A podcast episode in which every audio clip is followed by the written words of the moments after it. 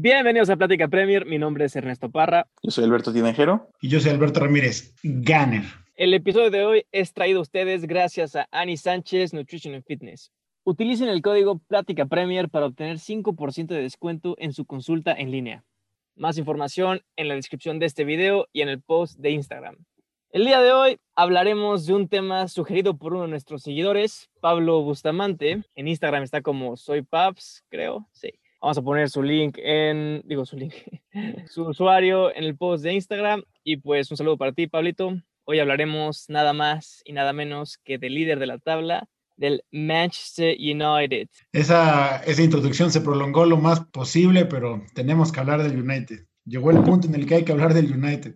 Un equipo que muy merecidamente está al tope de la liga y que de la mano de Bruno Fernández ha dado un salto gigantesco a sus aspiraciones esta temporada. Y pues bueno, ¿Quieren empezar por, por una rivalidad o, como quieren? Digo, la rivalidad con el City es nueva desde los petrodólares. El Arsenal es duelo de, de grandeza, de grandeza, igual que con el Liverpool, ¿no? Pero bueno. Cálmate, como si no existiera el Manchester City desde antes del 2008 para ti. Para mí no, pero bueno. Por eso, para ti no. Pero para ti tampoco, pero bueno, eso es otro tema. Eso es otro tema. A ver, ¿de qué, de qué año empieza? Empieza, por favor.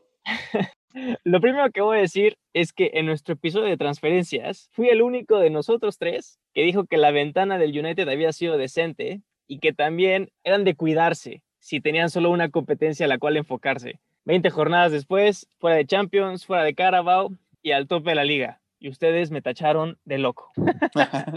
bueno, y, digo, la verdad fue un buen trabajo, eso sí, fue un buen trabajo que hasta Van de Beek les, les sobra. Imagínate.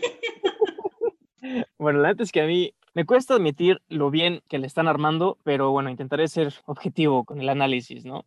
Y voy a empezar con una opinión medio polémica, o al menos polémica para algunos. Pero para mí, el United no es el mejor equipo de la liga. No, son los que mejor juegan. Bueno, yo creería que los fanáticos realistas del United lo admitirían. Pero de todos los equipos que estamos en la liga, creo que han sido los que mejor han aprovechado su momentum y sus oportunidades. Obviamente todo esto de la mano de Bruno y acompañado como de chispazos de Rashford, de Pogba, de Cavani. Y la neta es que yo no le daré el crédito a Ole de tener al United en primer lugar. Yo la neta debo, debo coincidir contigo en eso. Deja que... acabe, como me dijiste la vez pasada. Escucha y luego hablas.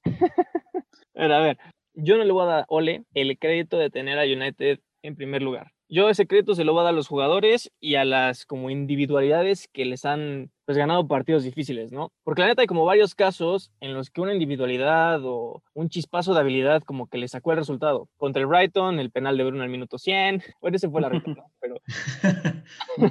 Se fue contra, el, contra el Southampton, Cavani al 90 y cacho. La última de Pogba, 1-0, creo que. Sí, contra el Burnley, el, desvío que, que, le pega a Pogba. Contra el Aston Villa de Hey Bailey, que sacaron las papas del horno. Contra el Fulham, otro golazo de Pogba para ganar 2-1. Pero el partido que me hizo como reflexionar o pensar que todo esto no es gracias a Ole, sino a los jugadores, fue contra Wolves. Les voy a pintar así la escena súper rápido, ¿no? Minuto 90 y cacho, marcador 0-0. Ole sentado en la banca, de brazos cruzados, sin dar instrucciones, mirando literal a la nada. Y justo en ese momento lo comparé como con Klopp y con Guardiola, incluso Arteta. Imagínate estar 0-0 tú de local, buscando el gol del gane, ninguno de esos tres técnicos estaría sentado en la banca. Estarían pegados a la línea de banda, gritando y motivando, la neta. Lo comparé con esos tres técnicos y dije, bueno, para mí el contraste es, es brutal, ¿no? Y en eso la cámara pasa a Pogba y a Bruno y los dos, güey, o sea, metidísimos en el juego, gritando instrucciones, motivando a todos. O sea, yo ya tenía en mente que United iba a sacar un resultado positivo en casa. Después de ver eso dije, lo van a ganar en las últimas. Y obviamente gracias al talento y liderazgo de los jugadores, no del técnico. Pero para mí lo destacado de esto, de ese partido, fue la fortaleza mental de buscar, querer, pues, generar esa oportunidad de gol y tomarla. Algo que caracterizaba muchísimo a mis Reds la temporada pasada, ¿no? Los famosos Mentality Monsters, que bueno, ya, ya hablaremos de eso después. Entonces, para mí el United sí está en primer lugar, muy merecidamente, gracias a que han aprovechado lo que otros clubes no y han tomado sus oportunidades, han tenido chispazos de habilidad brutales, pero no están en primer lugar gracias a Ole. Él probablemente se lleve aplausos de los medios y de muchos fanáticos, pero él no es el responsable de esta buena forma o de estos resultados del United. Para mí el United es favorito de la liga, es completamente suya para perderlo o ganarla y pues depende de ellos mismos, güey, la neta. Yo estoy de acuerdo contigo en el aspecto de Ole creo que no es un técnico que tenga el nivel como para manejar partidos importantes, ¿no? Ya lo dijiste, los jugadores han sido los que los que ganan muchos partidos Y creo que se nota mucho la, la, falta de capacidad de Ole en partidos grandes. El United no ha podido sacar muchos puntos de, de los partidos, por lo menos contra el Big Six. Pero yo creo que si eres un equipo, un técnico que está aspirando a ser campeón, tienes que ganar esos partidos. No puedes depender de solo ganar los pequeños porque sabes que tus rivales también van a estar ganando esos. Si ves los partidos contra el Liverpool, contra el City, contra el Chelsea, eh, sale Arsenal, que le ganamos, eh, que no se te olvide. Eh, son planteamientos mucho más defensivos. Cede completamente la iniciativa y juega el contragolpe con dos o tres jugadores rápidos. ¿no? no por nada tiene a Marcial en punta, simplemente es rápido y te puede jugar a la contra. Lo mismo que Rashford y pues tienen a Bruno Fernández que ahí pueda iniciar rápidamente. Creo que también es mérito de los jugadores. Yo pensaría que pues obviamente se van a enfocar 100% en Premier League. Sin embargo, no sé si les vaya a alcanzar para llegar a final de temporada con este mismo ritmo. No digo que vayan a caer a un cuarto lugar, ni que vayan a quedar fuera de Champions, pero no sé si, si puedan mantener la pelea contra un City, contra un Liverpool. Como empezó un poco el Tottenham, ¿no? Lo, lo veíamos como que muy bien y se fue desinflando. El United no empezó tan bien, después mejoró mucho y ahorita está en ese punto. No sé qué tanto más vaya a durar, pero sí tiene un reto bastante difícil. O sea, ¿tú no crees que United acabe en primer lugar? O sea, ¿tú los ves bajando conforme la temporada avance? Mira, eh, dependen de ellos mismos para mantenerse en ese primer o segundo lugar, pero no, no, quiero decir que bajen de posición, pero sí de ritmo. ¿no? O sea, los resultados los han acompañado mucho esta, estas últimas semanas, pero yo sí siento que futbolísticamente se le va a empezar a complicar un poco, ¿no? En puntos te aseguro que, que va a quedar en el top 3, de eso no hay duda alguna. Uy, eh, uy. Pues ya veremos, ¿no? Sí, no, yo la, verdad es que digo, el United está, digo, muy merecidamente con, como líder ahorita a mitad de temporada. Eh, estoy completamente de acuerdo que es por los jugadores y por lo que pasa en la cancha y no necesariamente por la planeación que se tuvo en la ventana de transferencias, como en la planeación de cada partido, porque realmente se ha visto, y no quiero decir suerte, digo, salvo algunos dos que tres penales y jugadas medio polémicas, al United no le han regalado nada, y este y pues, y pues la saca, saca 1-0 o dar la vuelta de visita, que de visita creo que está invicto esta temporada, que eso es algo a, o sea, reconocer. Entonces digo, realmente eso es actitud de los jugadores, es la calidad técnica de los jugadores que tienes a un Rashford, un Cavani con su experiencia, un Pogba que levantó desde que salieron a, a, decir de que Pogba como que se quiere ir o como que no, no, no pinta en el United para largo, se puso el chip y está jugando chingón. Yo creo que un poquito como al nivel de Bruno, entonces son los dos pilares que tiene el equipo. Y Bruno, de los creo que 11 o 12 premios de Pues justamente mes, está cumpliendo el año. Ha, ha, ganado cuatro. Ajá, bueno, ahorita en enero cumple, cumple el año, ¿no?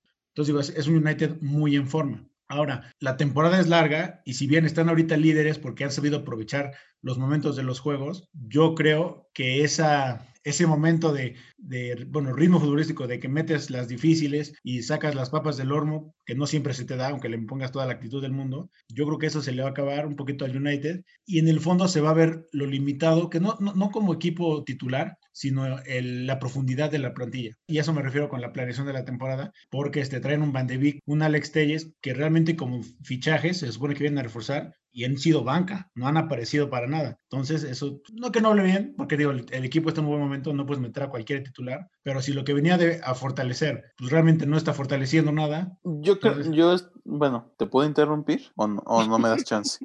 No, sí, por favor, por favor. Aquí es una discus discusión amigable. Qué agradable sujeto. Mira, yo tengo ahí un ligero desacuerdo contigo con Alex Telles. Sé que no es. Él, él, él no llegó a cumplir. desacuerdo con Beto? Sí. No, desacuerdo. Eso es novedad. Desacuerdo. En desacuerdo. No, no, me la creo. No me, otro desacuerdo más. No, no es, es, es inaudito. yo sé. No, no me la yo creo. sé, yo sé.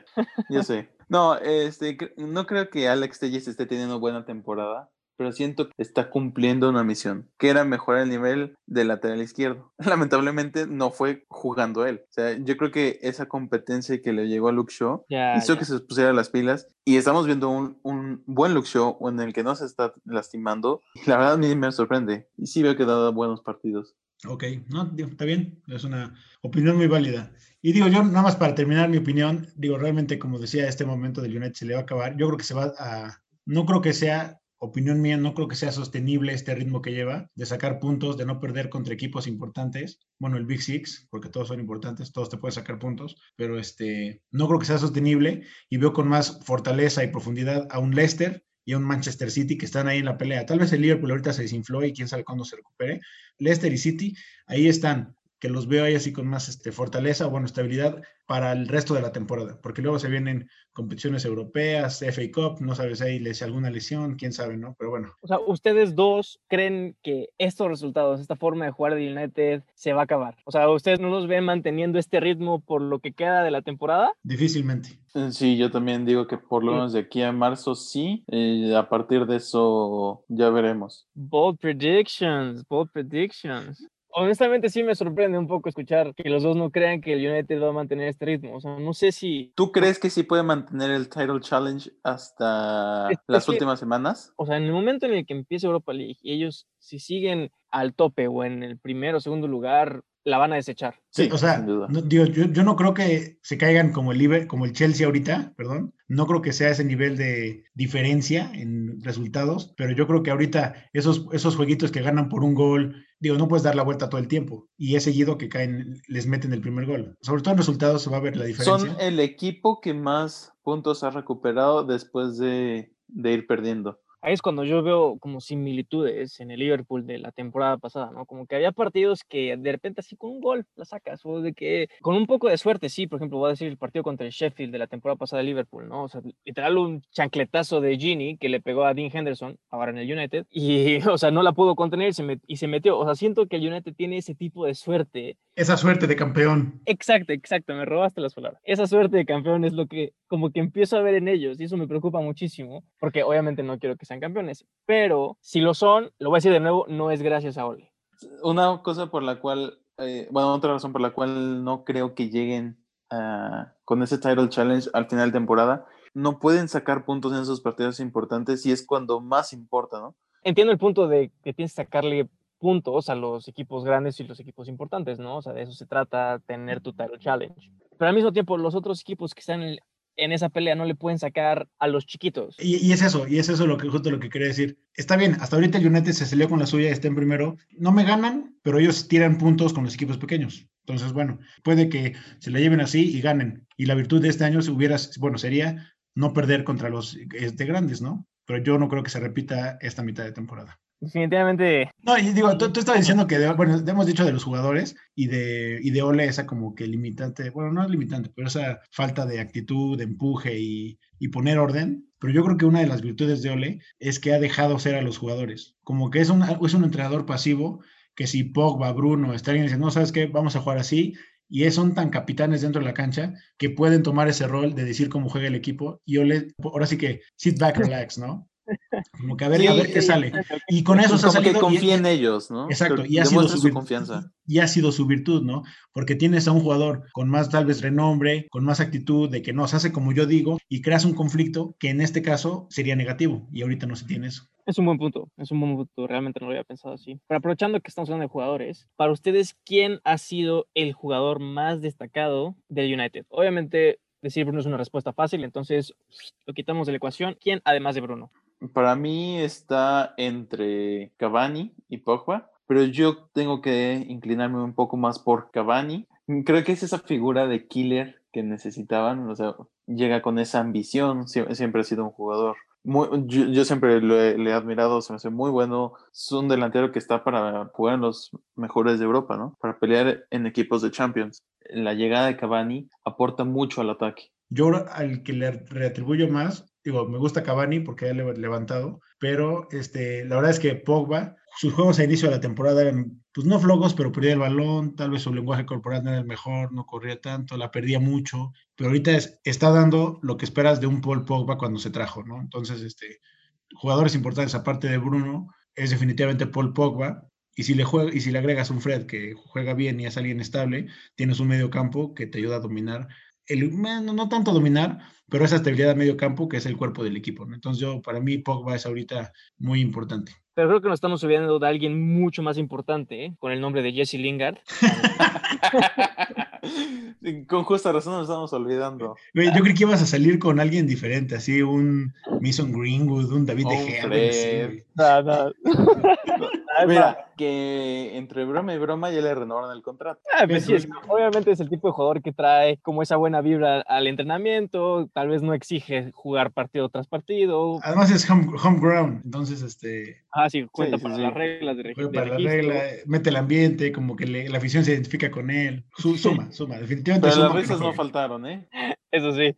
Ah, este, no, estoy de acuerdo con ustedes. Igual pienso que Cavani y Pogba.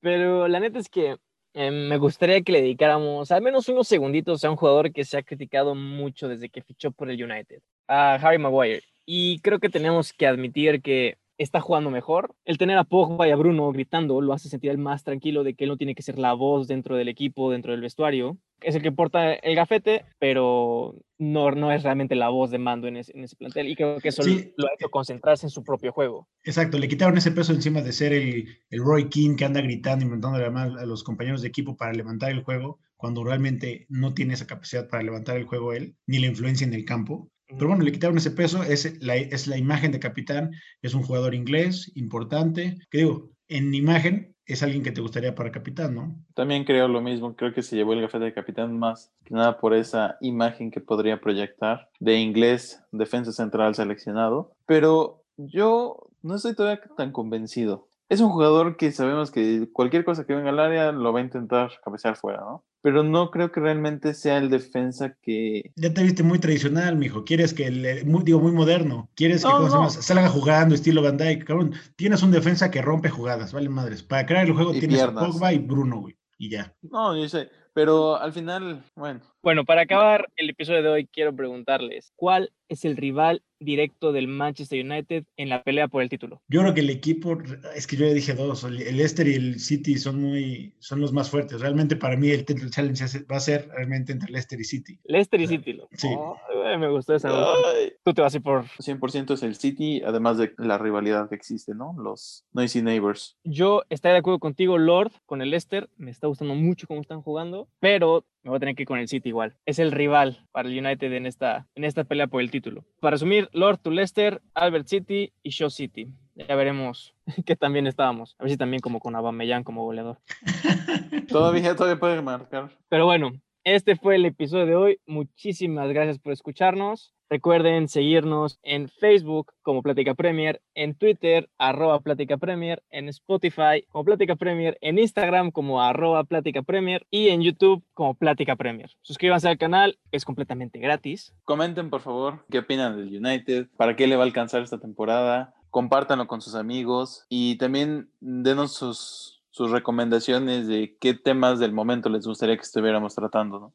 Esperemos se encuentren muy bien, fomentamos la amable discusión. Albert y yo ya no nos peleamos tanto. ¿Tanto? tanto, exacto.